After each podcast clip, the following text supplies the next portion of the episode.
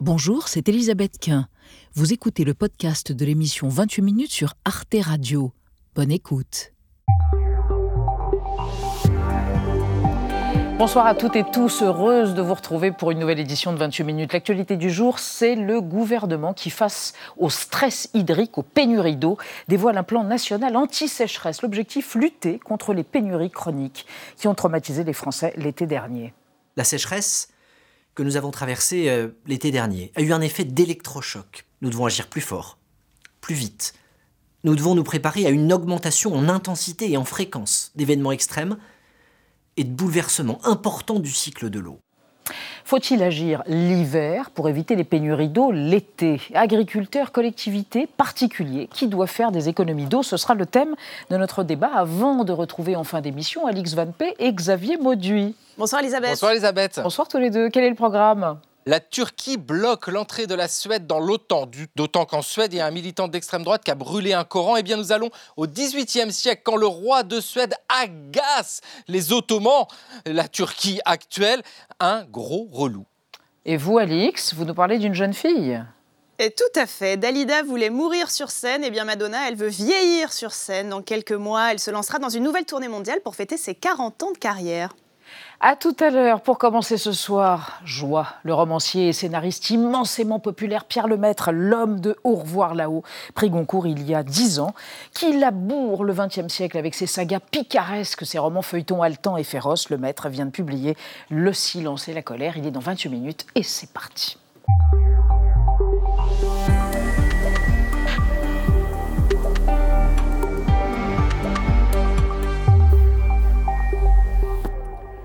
Pierre Lemaître. Bon, Enfin là, enfin vous ici.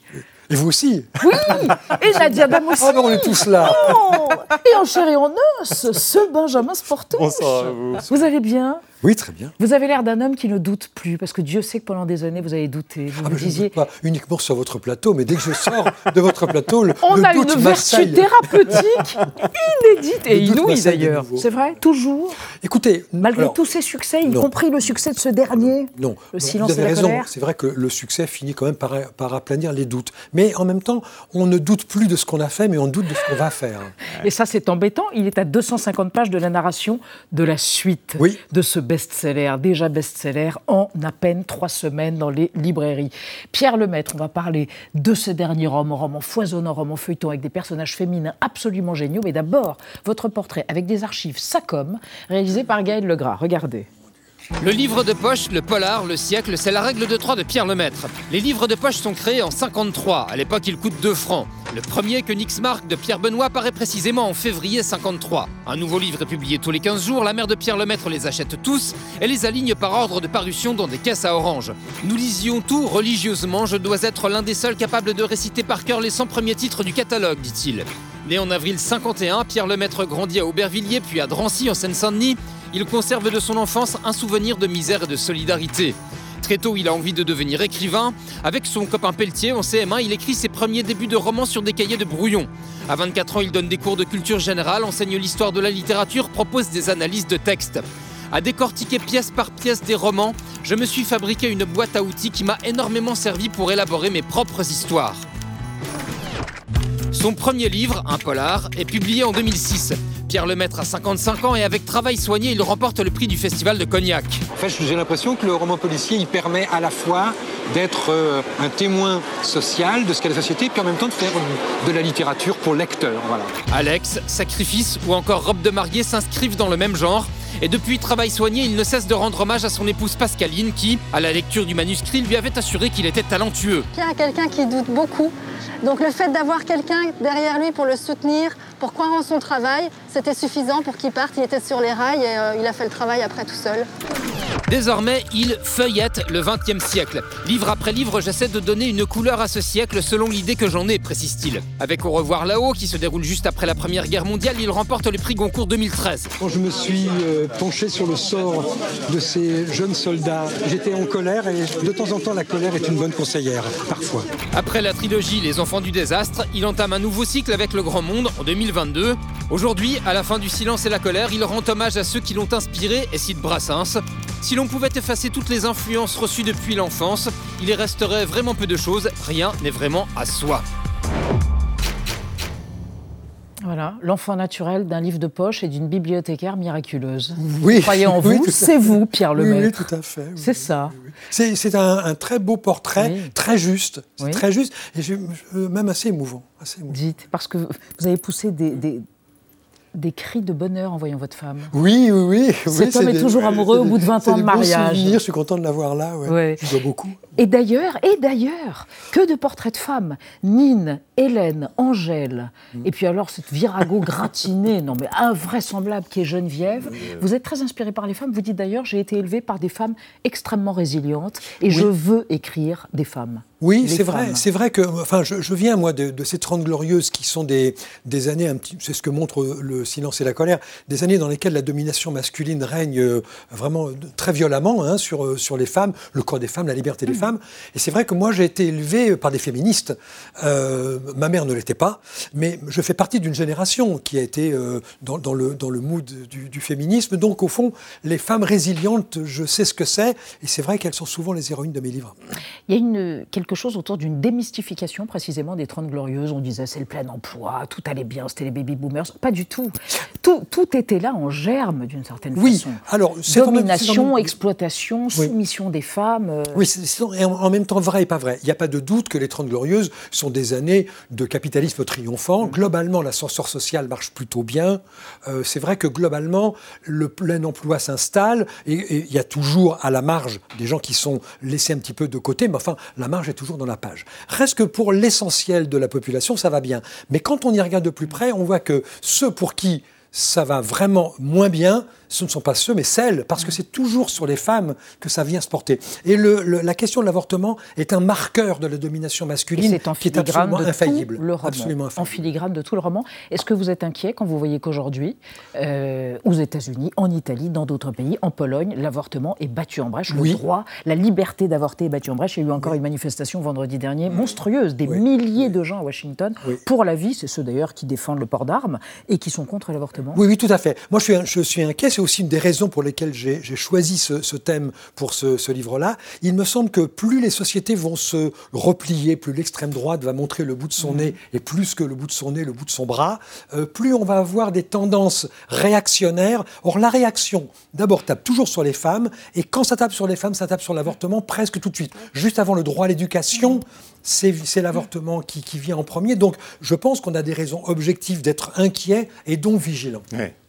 Vous êtes passionné par l'histoire, mais aussi par l'actualité. Vous êtes engagé euh, politiquement. Vous êtes contre la réforme des retraites. Vous avez manifesté la semaine dernière Oui, oui, Enfin, oui, oui. Vous allez y retourner la semaine euh, la prochaine Oui. Certains, vous savez, ceux qui défendent cette réforme disent qu'on se comporte comme des enfants gâtés, parce Oui, que dans les oui, autres pays européens, on, part à la retraite beaucoup plus tard. Qu'est-ce que ça vous inspire quand Oui, ça me fait, ça me fait marrer.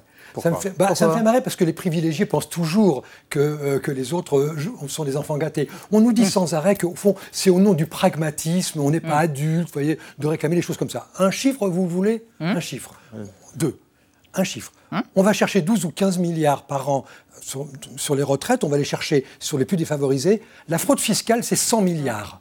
Alors quand on ira chercher les 87 milliards que l'État n'a pas été chercher, alors à ce moment-là, on pourra aller voir du côté des pauvres si on peut leur faire les poches. En attendant, allons faire les poches à ceux qui le méritent. Est-ce qu'il faut taxer davantage les millionnaires et ceux qui gagnent d'argent Aucun. Vous gagnez beaucoup plus, par exemple, Oui. depuis quelque temps. Est-ce Oui. que vous devez payer Vous êtes Absolument. privilégié. Oui, Absolument. vous voulez payer Je suis un privilégié et je pense qu'il y a un moment où les privilégiés doivent payer leur écho. Moi, je paye mes impôts. S'il faut en payer plus, ce qui va me rester est encore bien supérieur à ce qui va rester à ceux qui n'ont rien. Donc, il n'y a pas de doute que la justice euh, sociale passe par une justice fiscale et par une Hmm. meilleure répartition des richesses et des patrimoines. Pierre, Pierre Lemaître, il y a un malentendu qui est, qui est un peu comique parce que euh, la droite vous adore, la gauche euh, vous regarde avec un peu la bouche en cul de poule, enfin les médias de gauche, alors que vous êtes un homme résolument de gauche. Qu'est-ce que c'est que cette affaire? Bah, écoutez, je, je pense que euh, je- ce que j'écris n'est pas très chic. Pourquoi? Parce que c'est populaire et que c'est du Parce roman absolument assumé dans le cadre du Ouais. roman populaire, comme Balzac et les romans feuilletons faisaient du roman Je populaire. n'ai pas envie de faire le procès de la presse, ce serait, c'est pas mon rôle, et ce serait serait injuste. ingrat.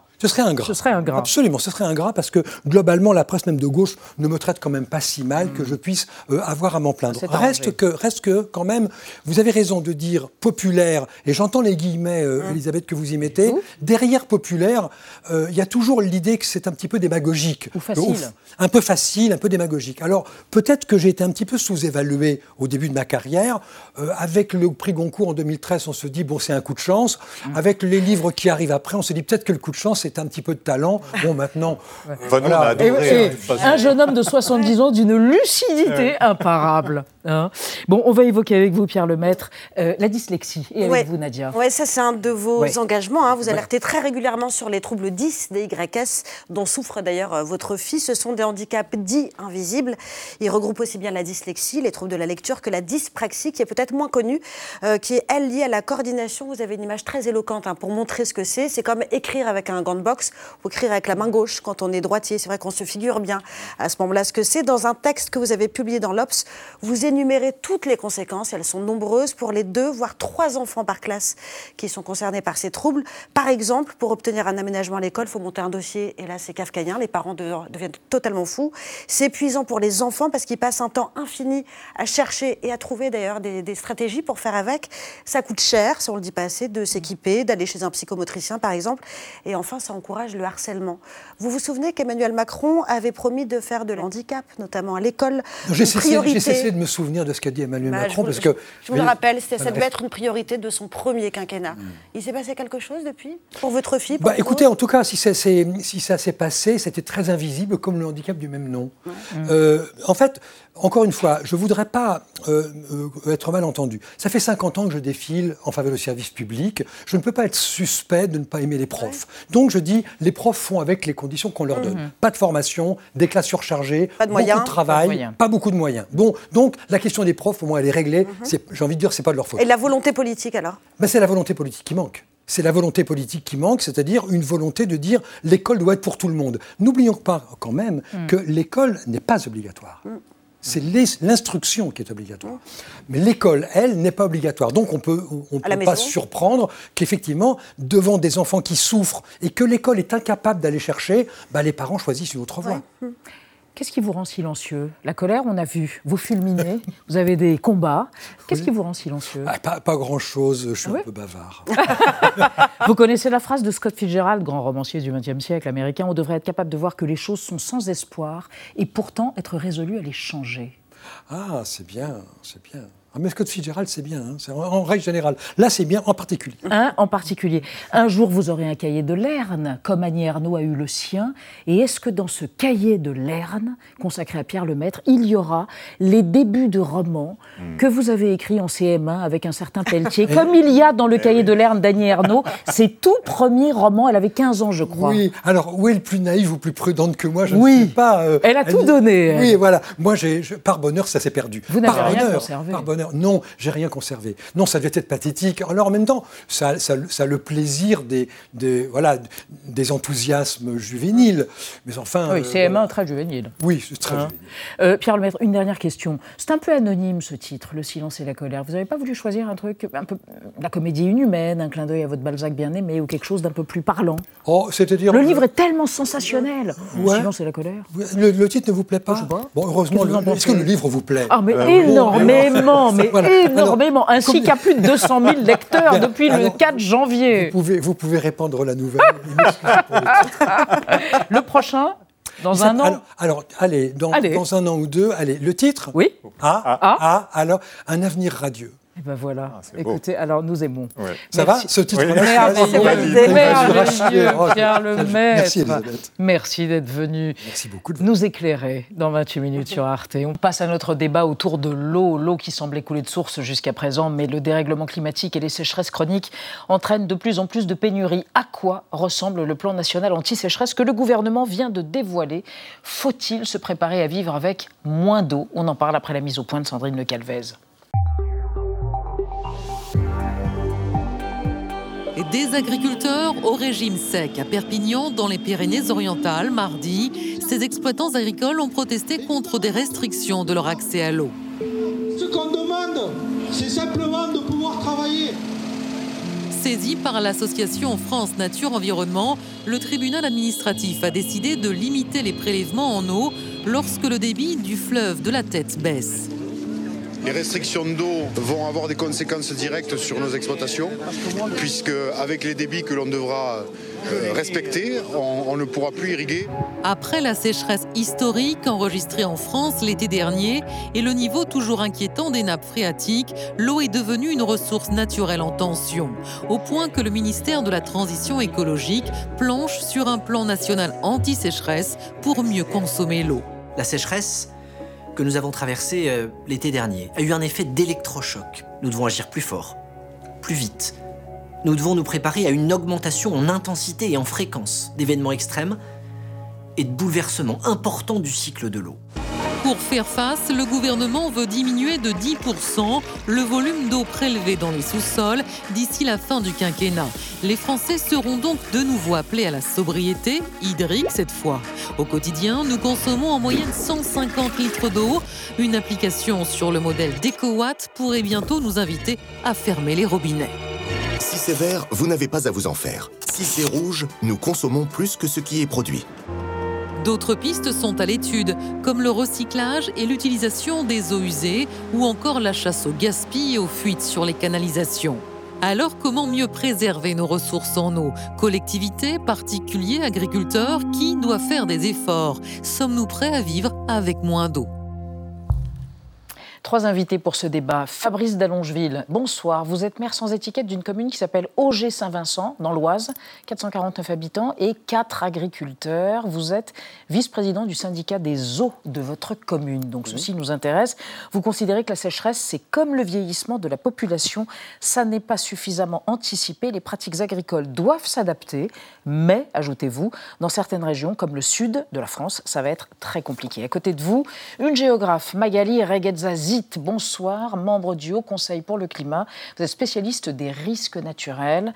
Selon vous, ce plan anti-sécheresse, qui est dans les tuyaux du gouvernement, est très important. C'est une première pierre au plan d'adaptation globale, un plan plus global. Le milieu agricole est la clé de cette adaptation. Il faut accompagner les agriculteurs et arrêter surtout euh, de leur tomber dessus, c'est-à-dire de faire de l'agri-bashing. Et à côté de vous, Lucille Schmitt. Bonsoir Lucille Schmitt, vous êtes vice-présidente du think tank La Fabrique écologique. Vous estimez qu'il faut s'habituer à l'idée de traiter l'eau comme un bien commun et il faut se rendre compte que c'est une ressource rare qui a de la valeur, ce qui suppose de repenser notre organisation sociale et économique. Et on démarre, Benjamin, avec euh, bah, une carte. La carte du jour, oui, puisque c'est l'état des nappes phréatiques dans le pays au 1er janvier dernier. Et comme vous le voyez, bien la situation est, est préoccupante, notamment on le voit en rouge dans l'estuaire de la Gironde, le Val-de-Loire ou bien encore en Bourgogne-Franche-Comté. Conséquence donc de neuf mois de sécheresse historique. L'année dernière a été marquée par 25% de pluie en moins. 700 communes en France ont connu des difficultés d'approvisionnement en eau potable. Mais bon, l'hiver est enfin là, hein, il, fait, il fait froid, il pleut. Est-ce que ça va suffire pour reconstituer les nappes euh, phréatiques, euh, Magali euh, Regueza? Malheureusement, pas partout, et on, on scrute avec attention justement ces, ces, précipitations.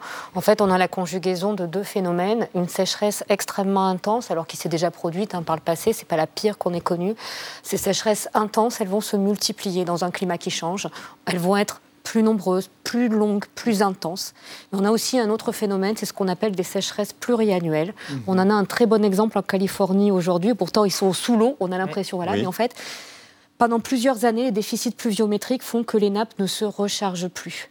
Et donc, si vous voulez, on a des tendances qui sont un assèchement général de la France dans ce climat qui est en train de changer. Et puis, ces événements extrêmes. Et alors, en plus, on n'a pas eu de chance cet été, c'est qu'on a eu des vagues de chaleur qui ont encore eu des impacts qui se sont conjugués avec la sécheresse. Donc, si vous voulez, on a un phénomène qui est un phénomène tendanciel lié au changement climatique, mmh. un phénomène extrême, et ce manque de chance de sécheresse pluriannuelle. On ne sait pas bien si ces sécheresses pluriannuelles elles vont être là avec le changement climatique en plus, mais là, on y est en plein. Fabrice Dallongeville, dans votre commune, euh, les eaux, vous vous en occupez puisque vous êtes président du syndicat des eaux. Où en sont les nappes phréatiques? Est-ce qu'il est, qu a beaucoup plu et malgré cette pluie, est-ce qu'elles sont euh, trop basses? En fait, euh, la, vous avez fait un, un, fait un point très macro Euh, mais après, il faut regarder localement euh, des situations qui peuvent être très différentes dans un département, dans le même département et dans les mêmes territoires, type communauté de communes, etc. Donc en l'occurrence, plus directement en ce qui nous concerne, euh, la nappe, ça va. Pour le moment, ça va. Le rechargement se fait doucement. On n'a pas eu de chute de neige. Historiquement, en général, quand il y a des bonnes neiges pendant l'hiver, ça met du temps à descendre. Quand même, grâce à la neige, parce qu'il y a des réserves en surface. Mais là, on n'a plus ça. Donc ça, c'est une, voilà, une triste réalité. Et euh, on constate aussi après sur les autres surfaces, euh, les cours d'eau, dans quel état ils sont. Là, on constate quand même qu'il y a, euh, pour l'hiver, c'est pas très haut, quoi. Donc euh, voilà ce que je peux, je peux partager avec vous. Hmm. Lucille Schmitt, c'est vrai, le, le GIEC dit qu'il prévoit une baisse du niveau des cours d'eau de 10 à 40 d'ici à 2050. Est-ce qu'on doit s'habituer à ce qu'en France, l'eau devienne une ressource rare? Je pense qu'on est saisi, euh, ce que le rappelait, ce que vous rappeliez, c'est que ça existe déjà dans l'ensemble du monde. Et effectivement, on est saisi euh, par cette situation en France, alors qu'on était habitué à considérer que c'est quelque chose qui concernait d'abord les pays du Sud. Oui. Donc, euh, et après, la situation sera différente entre le sud et le nord de la France. C'est-à-dire qu'on est obligé de réintégrer la géographie dans la décision publique. Et ça, c'est quelque chose qui, au Ça fond, nous oublié. bouleverse. Ça- on, on avait oublié la géographie, comme disait Bruno Latour, il faut atterrir. Et donc, euh, heureusement, la géographie reprend ses droits d'une certaine manière, mais c'est un moment assez dramatique. Donc, euh, la question qui est posée, c'est que l'ensemble des usages de l'eau euh, supposait que l'eau soit abondante euh, et elle soit immédiatement disponible. Il y avait aussi cette- ce caractère de distribution, de disponibilité. Mhm. Et aujourd'hui, ce qui va être posé, c'est la question de la hiérarchie des usages, sans doute en fonction de la disponibilité de l'eau, et puis en fonction du moment où ça se passe, parce que, comme on l'a dit, l'été n'est pas, n'est pas l'hiver, et que euh, aujourd'hui, il va y avoir des conflits d'usage qui, je voudrais quand même le rappeler, existaient déjà. Euh, et là, quand je voyais les images sur euh, les agriculteurs qui sont contre France Nature Environnement, il y a déjà eu en 2014 euh, un affrontement autour du barrage de Sivins, hein, dans le bassin de Garonne-Adour. Il y a eu un, un- un jeune botaniste, Rémi Fraisse, qui avait été tué. Et c'était un affrontement, là, pas tellement sur la question des usages, mais sur la conception et la valeur qu'on donne à l'eau par rapport à l'écologie qui était au fond, est-ce qu'un barrage, est-ce qu'une retenue d'eau est nécessaire, alors même qu'il faut préserver les zones humides et les écosystèmes. Je voulais aussi rappeler qu'autour de l'affrontement sur l'aéroport Notre-Dame-des-Landes, Mhm. c'est également une question qui était en cause autour de l'idée de la zone humide, parce qu'il y a une extrême euh, richesse de la biodiversité lorsqu'il y a zones. zone humide dans ces zones-là. Et donc on est dans une situation où les conflits peuvent se multiplier s'il n'y a pas une régulation publique. Magali Regueza, la, question se pose sur les usages. Donc, et on a vu là des canons à neige euh, être activés parce que les pistes de ski n'étaient plus enneigées. Est-ce que ça, par exemple, il faut les limiter? Est-ce que c'est pas une aberration face au manque d'eau? En fait, on est, on est dans une situation où euh, on a à résoudre plusieurs problèmes. Euh, on est au pied du mur, on voit qu'on a des activités qui sont en crise. Et ce que vous dites est, est très réel. C'est-à-dire qu'en fait, le changement climatique est en train de mettre une pression supplémentaire sur des systèmes qui étaient déjà compliqués. Avec un, climat qui change, par exemple, à chaque fois qu'on prend un degré, on perd un mois d'enneigement. Donc la question, elle est triple. Un, comment est-ce qu'on fait pour s'adapter au choc actuel? Euh, Il y a la sécheresse cette année, euh, il y a un manque de neige, on a toujours connu ça. Deux, comment est-ce qu'on fait pour adapter nos activités à un climat qui de toute façon va changer?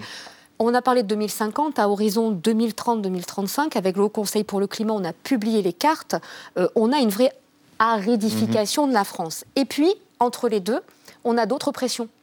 On a la pression de la, ce qu'on appelle la décarbonation de la société. Alors, en gros, c'est aussi s'adapter à une société bas carbone. Par exemple, pour les canons à neige, ces histoires de canons à neige, ça consomme énormément, Énormément d'énergie. Pareil pour les fameux réserves de stockage, qui étaient des solutions. Alors, pour le dire simplement, les solutions qui marchaient dans le passé, elles ne sont plus forcément viables pour les 30, et 10, 15, 20 ans à venir. Et c'est ça le problème. Et, et vous voulez réagir avant qu'on évoque aussi Ouais, un autre a- emblème de l'ère des toujours la loisirs difficulté du, euh, du- du débat et de la prise de conscience sur l'eau. Tant que l'eau coule au robinet, les gens n'ont pas conscience qu'il y a un problème derrière le robinet. Et ça, c'est un enjeu. Nous, on le voit sur des, des problèmes de sensibilisation à l'usage de l'eau. C'est du, vraiment du temps très long. Il faut vraiment qu'il y ait une Même crise aujourd'hui, j'allais vous dire, après la sécheresse de cet été, il n'y a pas Mais une prise de la conscience sécheresse, ça dépend des endroits. Ça dépend aussi de votre Ils activité. ont vu les images, combien d'images vous avez vues euh, sur les gens à Noël à Biarritz qui étaient tout contents d'aller mettre les pieds dans l'eau? Et on fait beaucoup d'images autour de ça en se disant c'est Ça a été génial, reproché aux médias, etc. Donc il faut aussi faire attention à la façon dont on manipule des images pour dire ben, on est bien quelque part, il suffit qu'il y ait de l'eau, euh, on met euh, un petit bassin, une piscine ou je ne sais quoi. Et finalement, le rapport à l'eau, il s'efface. quoi. Et ça, c'est difficile à. Et aussi, un autre élément en réaction, il faut faire attention, je pense, euh, a pointé un certain nombre de choses pour dire qu'une fois qu'on a réglé le problème des canons à neige, finalement, on règle la question, quoi, d'une certaine manière pour la montagne. Or, c'est pas ça, en fait. C'est beaucoup plus grave, c'est beaucoup plus difficile, parce que c'est des modèles économiques, notamment dans le monde agricole, auxquels il faut s'attaquer. Et, euh, et ça, ça, c'est un double problème. C'est à la fois d'accompagner les agriculteurs sur des changements de modèle, et puis de le faire vite, et non pas entendre un président de la République qui vous dit bon écoutez je viens de découvrir qu'il y a un problème sur le climat Mmh. quoi. Mmh. Donc il faut faire attention à ces différents messages parce que les gens se disent bon finalement on a le temps quoi on va pas le faire maintenant. Oui, alors que la maison brûle. Alors vous évoquiez, on évoquait les canons à neige, et de manière plus générale, une forme euh, liée à l'ère des loisirs qui doit complètement être repensée. Je propose de regarder une archive qui nous ramène euh, au mois d'août 1992 au journal télévisé de France 2. Les piscines individuelles sont pointées du doigt comme source de gaspillage, mais elles sont aussi une sorte de totem des 30 glorieuses. Le boom des piscines remonte à une trentaine d'années, donc aux années 60. Jadis synonyme de luxe et de rêve, qui n'a pas vu Romy Schneider ou Marilyn Monroe au bord de somptueux bas- bassins, les piscines aujourd'hui se sont démocratisées. Après le boom d'il y a deux ans, les marchands ont encore devant eux de beaux jours. Dans la région, de plus en plus de foyers peuvent, pour le prix d'une petite voiture, s'offrir le grand bleu. Une maison, une piscine, il y a dix ans, ce rêve n'était réservé qu'à quelques privilégiés, notamment dans une région comme Rhône-Alpes où la durée d'ensoleillement est moyen. Et puis les prix ont baissé, les loisirs évolué, l'individualisme a été célébré. Les vacances se réduisant, les particuliers ont cherché d'autres investissements. Aujourd'hui, le marché est en pleine croissance. Lucille Schmitt, ça nous fait sourire, mais en même temps, c'est vrai, on se pose la question, faut-il encore donner la possibilité d'avoir ce genre d'infrastructure privée quand on voit que l'eau, en effet, peut devenir ben, beaucoup plus rare qu'elle l'était? Alors, je ne crois pas du tout à l'idée de l'interdiction. C'est-à-dire que je pense qu'aujourd'hui, cette question du projet de société écologique reste encore largement à élaborer et que la difficulté, c'est que lorsqu'on voit ces images, on s'aperçoit qu'au fond, euh, on a été incité à avoir une piscine et qu'ensuite, on, on- on pourrait nous interdire d'avoir une piscine. Comme pour la qui- voiture, par exemple, comme donc ce pour qui le diesel. Comme la voiture diesel. Et donc, ce qui marquerait les citoyens, c'est le fait qu'au fond, ils sont euh, soumis à des injonctions extrêmement contradictoires de la part de leurs représentants, de ceux qui font de la politique. Et je pense que la crise démocratique étant ce qu'elle est, Mhm. ça serait ennuyeux, très ennuyeux, qu'on l'accentue autour de la question écologique. En revanche, euh, ce sujet euh, de comment est-ce que... euh, Moi, j'aime pas le terme de pédagogie, en fait, parce que je pense que les citoyens connaissent déjà, au fond d'eux-mêmes, Les euh, enjeux les enjeux et la raison. Euh, mais comment est-ce que... C'est pas ce que peut- nous disait Monsieur le maire, justement. Il n'y a non, pas mais encore cette prise euh, de moi je pense qu'en fait, hein. euh, on peut tout à fait construire euh, euh, des choses autour d'un d'un débat citoyen public et que cette question d'assumer la question du débat et non pas d'interdire est un sujet essentiel. Le sujet, c'est aussi les échelles. C'est-à-dire que là, on voit bien que c'est la maison individuelle en Rhône-Alpes. euh, avec une certaine temporalité. Comment est-ce que les élus vont pouvoir organiser des débats à la bonne échelle? Comment est-ce qu'ils vont pouvoir éventuellement, euh, dans le cadre de, justement de leur pouvoir de régulation, dire non? Mais pas dire non d'emblée. Je pense que le sujet, c'est que ça sert à rien de dire non au niveau du président de la République, dont vous parliez. Je pense que la question, c'est d'ancrer les choses par rapport à des situations réelles, concrètes, et pas de donner Euh, l'impression que lorsqu'on peut avoir un peu de confort, qu'on appartient aux classes populaires, c'est les premiers qui en seront privés. C'est ça.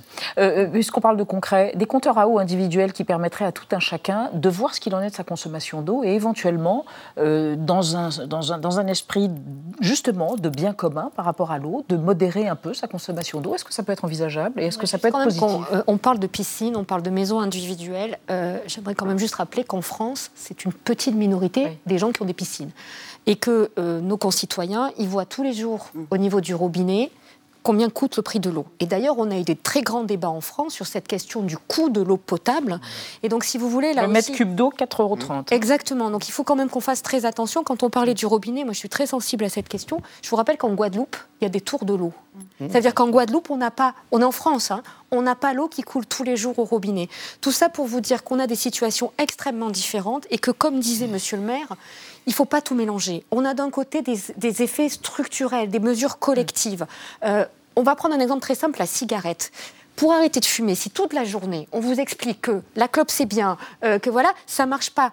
On a depuis 20 ans la loi E20 qui interdit la publicité. On a l'interdiction de fumer dans les lieux publics. Le prix Le, prix. On a Donc, des, on a euh, des signal médecins, prix. etc. Ce qui veut dire qu'en fait, on a mis en place en 20 ans un ensemble de mesures qui sont structurelles. Transposons-le à l'eau alors. Qu'est-ce que ça, veut dire, que concrètement? derrière, si on commence à stigmatiser les gens et à dire en gros, soit c'est une question d'écolo, soit c'est une question d'individu, on oublie que derrière, par exemple, nos agriculteurs, à un moment, ils n'ont pas le choix parce qu'il va falloir arroser l'été. Qu'à un moment, si on veut produire, il va falloir aussi, pendant les périodes de sécheresse, stocker l'eau. Maintenant, ça ne veut pas dire faire n'importe quoi non plus, parce que dans cette affaire, ce qui est terrible, c'est la double peine. C'est-à-dire que les agriculteurs, aujourd'hui, ils sont déjà sous pression de la sécheresse, des prix euh, de l'énergie, etc. Si demain, on ne s'adapte pas comme il faut, ce seront les premiers à disparaître. Et dans les stations de ski, c'est pareil. Quand on aura un mois de moins d'enneigement, si l'argent qu'on a mis pour investir, il va uniquement dans les canons à neige, ce sont des milliers d'emplois qui seront détruits. Et on se refera le coup du textile dans le nord, des chantiers navals. L'idée, c'est qu'on a le temps de se préparer pour changer les choses. Euh, Monsieur Schmitt disait on n'a pas le temps. Non, mais moi, ce que je voulais dire, c'est Mm. qu'on ne peut pas raisonner agriculture globalement. C'est-à-dire que ça dépend des cultures, ça dépend des territoires et ça dépend des agriculteurs. Certains ont un niveau de vie très bas, d'autres ont un niveau de vie élevé. Euh, certains ont- ont, euh, plantent des choses qui, qui consomment beaucoup Certains d'eau, font de l'agro-industrie, d'autres font de l'élevage, enfin, bon, aussi sur le modèle agricole. Mais est-ce qu'il n'y a rapport pas une question, pardon, sur le prix, mais sur, pardon, mais sur le prix de 4,30 euros 4,30 le mètre cube euh, euh, Est-ce que vous pensez que ça peut, si est-ce qu'on doit l'augmenter Ça coûte cher aussi aux communes pour décourager aussi le gaspillage. On le voit sur la cigarette, euh, on le dit ça a une incidence. Sur l'électricité, on a vu aussi qu'il y a eu une baisse de 10% de la consommation parce que le prix est élevé. Est-ce que ça peut avoir la Alors, même incidence Attention déjà sur le prix de l'eau. Parce que dans le prix de l'eau, il y a l'assainissement, le coût du traitement et la distribution de l'eau potable. C'est deux choses différentes dans la structuration du prix de l'eau. Par exemple, aujourd'hui, dans mon village, le prix de l'eau, c'est 2,50 euros. Parce qu'on a un assainissement autonome. Donc, on n'est pas en collectif. Si on fait un assainissement collectif sur l'ensemble, comme ce que vous avez en ville, pour faire simple, c'est 14 euros le mètre cube. Donc là, aujourd'hui, on ne peut pas protéger la ressource en eau parce que financièrement, et là je reviens vers le prix pour vous, on ne peut pas aller sur des prix aberrants. C'est pas possible. Donc, euh, à un prix de l'eau à 4 euros, 4,50 euros avec euh, l'assainissement, il y a des situations qui sont pires que ça. hein. Beaucoup plus cher. Donc, qu'est-ce que font les gens? Ben, Ils consomment moins ou euh, ils, ils agissent un peu comme ça. Donc, Donc, on ne prend pas de bain, on prend une douche. euh, Que disent nos agriculteurs Pour revenir à l'agriculture, avant de, de passer aux solutions, innovations. Les, les agriculteurs, en fait, c'est un autre problème parce que nous, on est sur un bassin d'alimentation de captage. Parce qu'on on puise, et là, c'est en tant qu'engagé dans le syndicat des eaux de, de mon village, donc on, on alimente 25 000 habitants. Donc, quand vous avez un bassin d'alimentation de captage, c'est très important à comprendre. C'est quand une goutte, une goutte tombe quelque part sur le territoire, au bout d'un moment, elle est puisée par les pompes et ensuite elle est distribuée. Ça, c'est ce qu'on appelle un bassin d'alimentation de captage. Donc, si on a des priorités à faire pour les agriculteurs, moi, dans mon village, aujourd'hui, je leur dis, vous êtes des producteurs d'eau potable. Vous n'êtes plus des agriculteurs. Vous produisez de l'eau et vous avez une obligation, entre guillemets, morale de gérer vos intrants, les pesticides, Oui. les fongicides, etc. De les limiter, vous voulez pour dire. que dans le bac, on appelle le bac, il y ait une- des, des nouvelles pratiques pour qu'on puisse sécuriser la qualité de l'eau. Donc ce qu'on peut faire, et ce qui devrait être généralisé beaucoup plus, et l'État devrait se saisir de cette question via son agence de l'eau, etc., obliger de nouvelles pratiques en point de départ dans ces bacs pour que l'accompagnement soit fort là et qu'on sécurise l'approvisionnement en eau potable. Fort bien, merci Monsieur le maire. On va évoquer avec vous, euh, Nadia, le recyclage des Oui. eaux usées. La France est lamentable. Oui, pourtant, de c'est hein. une solution qui a été euh, avancée par le Ouais. gouvernement et il était temps. En effet, dans le jargon, on appelle ça reuse ou réute en français, ça sonne un peu moins bien. C'est-à-dire le fait de réinjecter les eaux sales dans le circuit euh, classique après un traitement spécifique. Évidemment, on parle de l'eau qui a été souillée, polluée par l'usage domestique ou industriel. Ça demande une technologie, elle existe, elle est mature et elle est utilisée dans de très nombreux pays, à commencer par Israël, qui est champion en la matière, qui souffrait auparavant de déficit euh, chronique d'eau. Euh, L'État hébreu réutilise près de 90% de ses eaux usées, c'est un record mondial. Il s'y est mis dès les années 80. Il n'a jamais cessé euh, d'investir, d'innover. C'est un leader en matière de ce qu'on appelle water technology. Il y a même une loi qui impose aux- agriculteurs dont on parlait de n'utiliser que des eaux recyclées. On peut également citer la Namibie qui, elle, utilise, réutilise 50% de ses eaux usées en eau potable. L'eau potable, donc pour la population, c'est d'ailleurs traité par une, une usine gérée par Veolia. Et donc la France, dans tout ça, eh ben, elle est totalement à la traîne et même à la masse. Moins de 1% de ses eaux sont recyclées. C'est 14% en Espagne. En Italie, c'est 8%. Lucille Schmitt, on peut rappeler qu'en France, la plupart du temps, quand on tire la chasse d'eau, c'est avec de l'eau potable. Potable, Comment c'est possible? On ne sait pas faire, on ne veut pas faire, on trouve ça un peu sale, les gens ont peur. Pourquoi on est aussi en retard? Non, je crois que ce qui est très intéressant, on voyait tout à l'heure Christophe Béchu, le ministre de l'écologie, Mhm. au fond faire une déclaration choc. Alors après, les propositions ne sont pas à la hauteur de la déclaration, mais reconnaître qu'au fond, on est dans une situation radicalement nouvelle et qu'il l'ait dit est très, très important. C'est-à-dire que la reconnaissance par les autorités publiques de la réalité de la situation est importante. Après, on a manqué d'anticipation, ça, ça, on peut le dire sur cette façon dont il faut gérer l'eau. Au niveau français ou européen Non, au niveau, au niveau français, le problème qu'on a, c'est qu'on est un grand pays agricole, comme ça a été rappelé, euh, comme vous l'avez rappelé, euh, Maziza. Et donc, on est dans cette situation où la question de du conflit d'usage peut prendre un, un caractère plus plus conflictuel, si je puis dire, parce qu'on est un grand pays agricole et Ah c'est ce qu'on voit qu'on a par vu, rapport à euh, de manière métonymique et à donc, Perpignan, Et on là. voit Mm. comment, aujourd'hui, au fond, on est rattrapé par l'ampleur et l'urgence du dérèglement, des dérèglements climatiques et de biodiversité. On savait qu'ils arrivaient, mais on n'avait pas anticipé à ce point leur accélération. Et je crois que c'est une- un des gros problèmes auxquels fait face le gouvernement. Vous savez, les méga-bassines, par exemple, dont on, Mm. on voyait... euh, euh, Soline, on a quand même un certain nombre de hauts fonctionnaires euh, très bons sur ces questions environnementales qui disent que le modèle des méga- méga-bassines est déjà dépassé avant même qu'elles soient euh, construites et, et remplies d'eau, a fortiori. Donc on est dans une situation où il y a conflit autour des méga-bassines, mais il y a aussi un certain nombre d'études qui nous disent est-ce que c'est vraiment la solution qu'il va falloir utiliser? Mm. Donc courir après l'urgence, c'est un problème lorsqu'il s'agit de construire les politiques. Alors. Exactement, il y a une question, peut-être que ça va vous paraître un peu naïf, mais l'eau de notre planète, elle est à 97% salée. Donc on se dit, bah, pourquoi on désalinise pas pour avoir euh, plus Pour d'eau dessaler, il faut de l'énergie.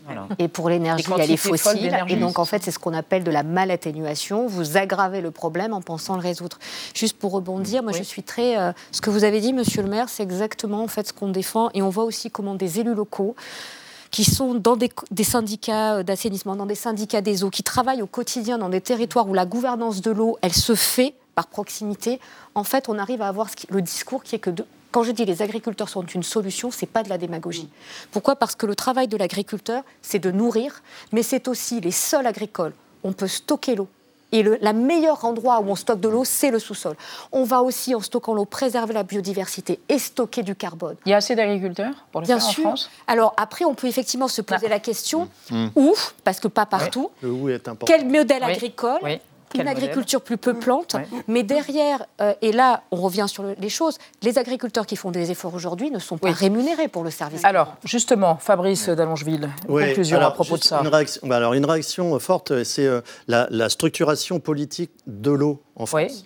Euh, avec un transfert de la compétence de l'eau qui, à l'origine, jusqu'à encore maintenant, là, parce qu'on se bat, nous, l'Association des maires ruraux de France, pour euh, refuser le transfert de l'eau potable à des structures intercommunales. Ça veut dire que vous éloignez les solutions qui ont fait leurs preuves, c'est-à-dire euh, des élus de proximité. Dans le syndicat des eaux, c'est composé de- d'agriculteurs, de, personnes comme moi qui ne sont pas Ouais, agri- qui connaissent leur commune et qui sont là. etc. Ouais.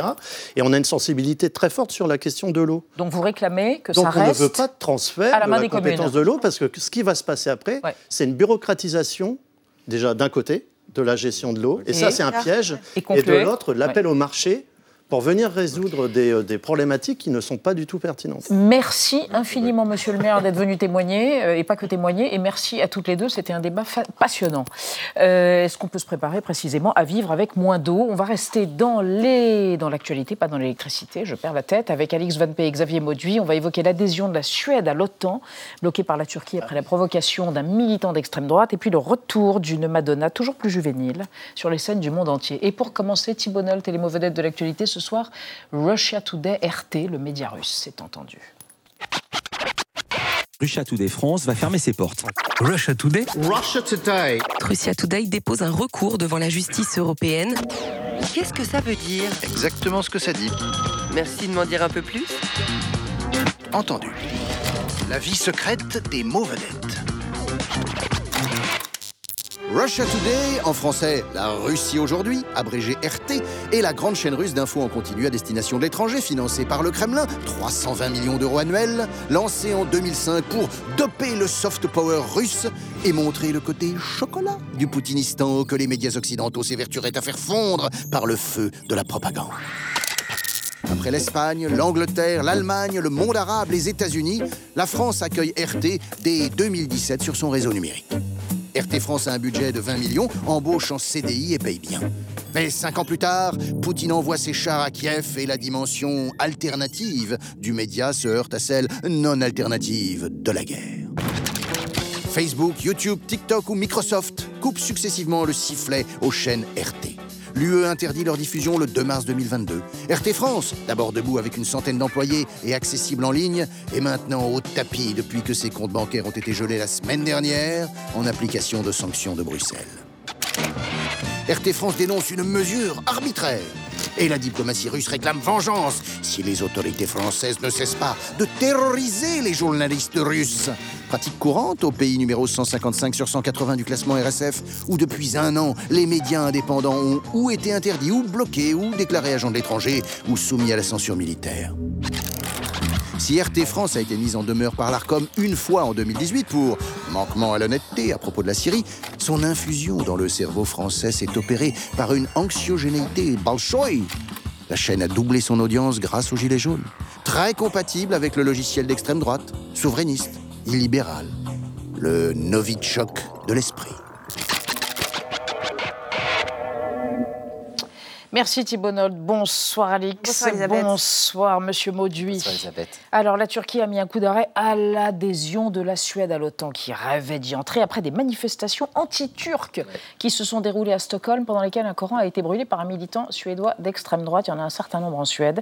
Et vous nous emmenez au XVIIIe siècle quand le roi Charles XII, ou de Suède, devient quoi Le fléau de l'Empire ottoman? Ah oui. Attention. hein. non, non, mais vous allez voir, c'est vous une dites. étrange histoire qui commence le 8 juillet 1709 à Poltava, c'est euh, aujourd'hui en Ukraine, quand les troupes du tsar de Russie, Pierre Ier, affrontent celles du roi de Suède, Charles XII. Charles XII, c'est un type, il sait ce qu'il veut. hein, il veut faire de la Suède une grande puissance européenne. Alors pour ça, il a un peu calmé les voisins menaçants. Le Danemark, battu. La Pologne, battue. Ah, il reste la Russie, mais ça se passe mal à Poltava.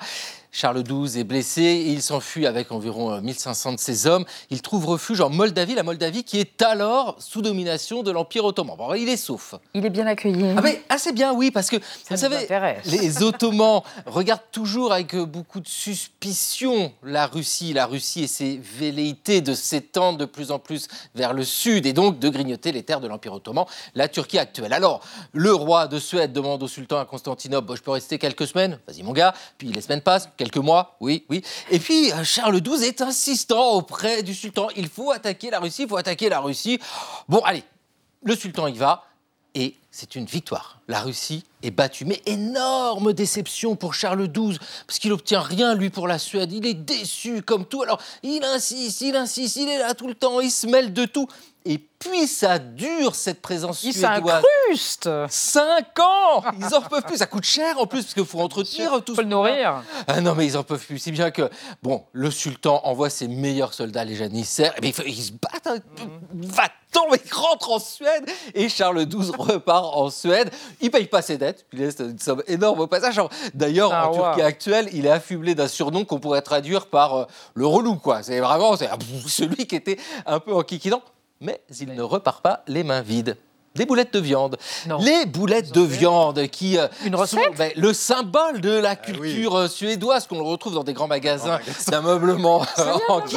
Eh bien voilà, une des hypothèses, ce serait vraiment que ce serait euh, pour origine le kefté, vous savez, ces boulettes turques. Donc dans sa vie, oui, Charles XII a fait sans doute des grandes choses, mais il a aussi cumulé les boulettes. Oh oui, mais la mondialisation hein, gastronomique et gustative. Merci, bon appétit. hein. Alors, Ali, mais quel, quel âge a-t-elle? Pas vous, mais 64 Madonna. 64 Elle a démarré il y a 40 ans Il n'y a pas un peu plus longtemps que ça? Euh, son premier single, c'était il y a 40 Ah oui. Bon, et alors elle entame une tournée mondiale. Hein. alors il paraît qu'il y a des gens qui voudraient qu'elle raccroche les gants, mais bon. Euh, et alors, elle n'a pas du tout l'intention de s'adoucir. Pas du tout. Non, non. Dans le dernier numéro Dites faire son du âge. magazine Vanity Fair, Madonna apparaît dans une série de clichés immortalisés par un duo de photographes, Luigi et Yango.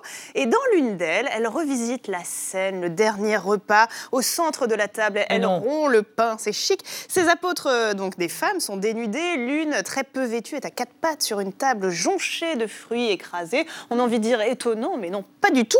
40 ans après son premier single, donc Everybody, Madonna garde le même amour pour son esthétique blasphématoire, esthétique qui avait déjà choqué l'Amérique en 1989 à la sortie du morceau Like a Prayer, quand on la voyait dans le clip chanter devant des croix en feu ou alors embrasser un prêtre noir dans une église, c'était très très mal passé. En effet. Et aujourd'hui, étonnamment, après ces 14 albums, après ces frasques, ces tubes, eh bien, c'est pas tant ça provoque anti-église qui, qui, qui nous choque. Ce qui dérange une partie du grand public, c'est justement le fait qu'elle continue à être subversive à 64 ans. Ah, comment on sait que ça dérange le grand public? Eh bien, donc ces dernières années, Madonna, parce qu'elle est jeune dans sa tête, euh, s'est mise sur TikTok et sur Instagram Oula. et elle a posté une série euh, de vidéos et de photos dans lesquelles elle apparaît donc euh, dans des tenues très sexy, des collants résine, des vidéos dans lesquelles elle est totalement ivre, elle se filme en gros plan. hein, Désinhibée. oui, totalement désinhibée. mais comme Plastiquement toujours, désinhibé aussi. elle montre un visage donc très transformé et elle continue à croire aujourd'hui en son credo qui est l'art doit être controversé.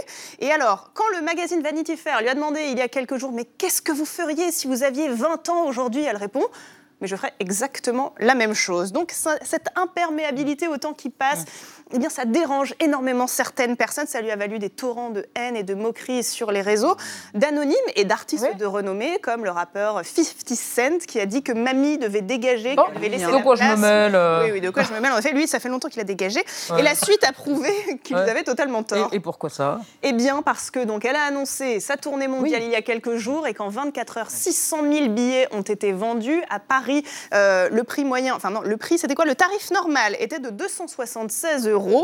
Ouais, et ça s'est monté beaucoup plus haut. euh, et donc les, les fanatiques ont payé ça pour avoir devant eux la chicone et qui devrait chanter ses tubes comme Material Girl, Hung Up, ses tubes éternels, Like a Vous y serez, j'ai l'impression que vous y serez. J'ai- J'aimerais beaucoup, mais il reste très très peu de billets Ouais. et puis il faut, voilà, faut Ouais. vraiment avoir envie, quoi, 500 euros. Ouais. Madonna serait certainement d'accord avec les paroles de Brigitte Fontaine qui disait dans son morceau Prohibition Je suis vieille et je vous encule avec mon look de libellule. Brigitte Fontaine, on vous adore. Elle nous regarde tous les soirs. Brigitte Fontaine, culte. Bravo, merci. La rime est riche, hein, Brigitte.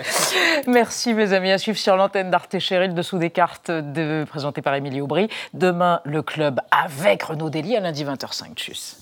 Brigitte.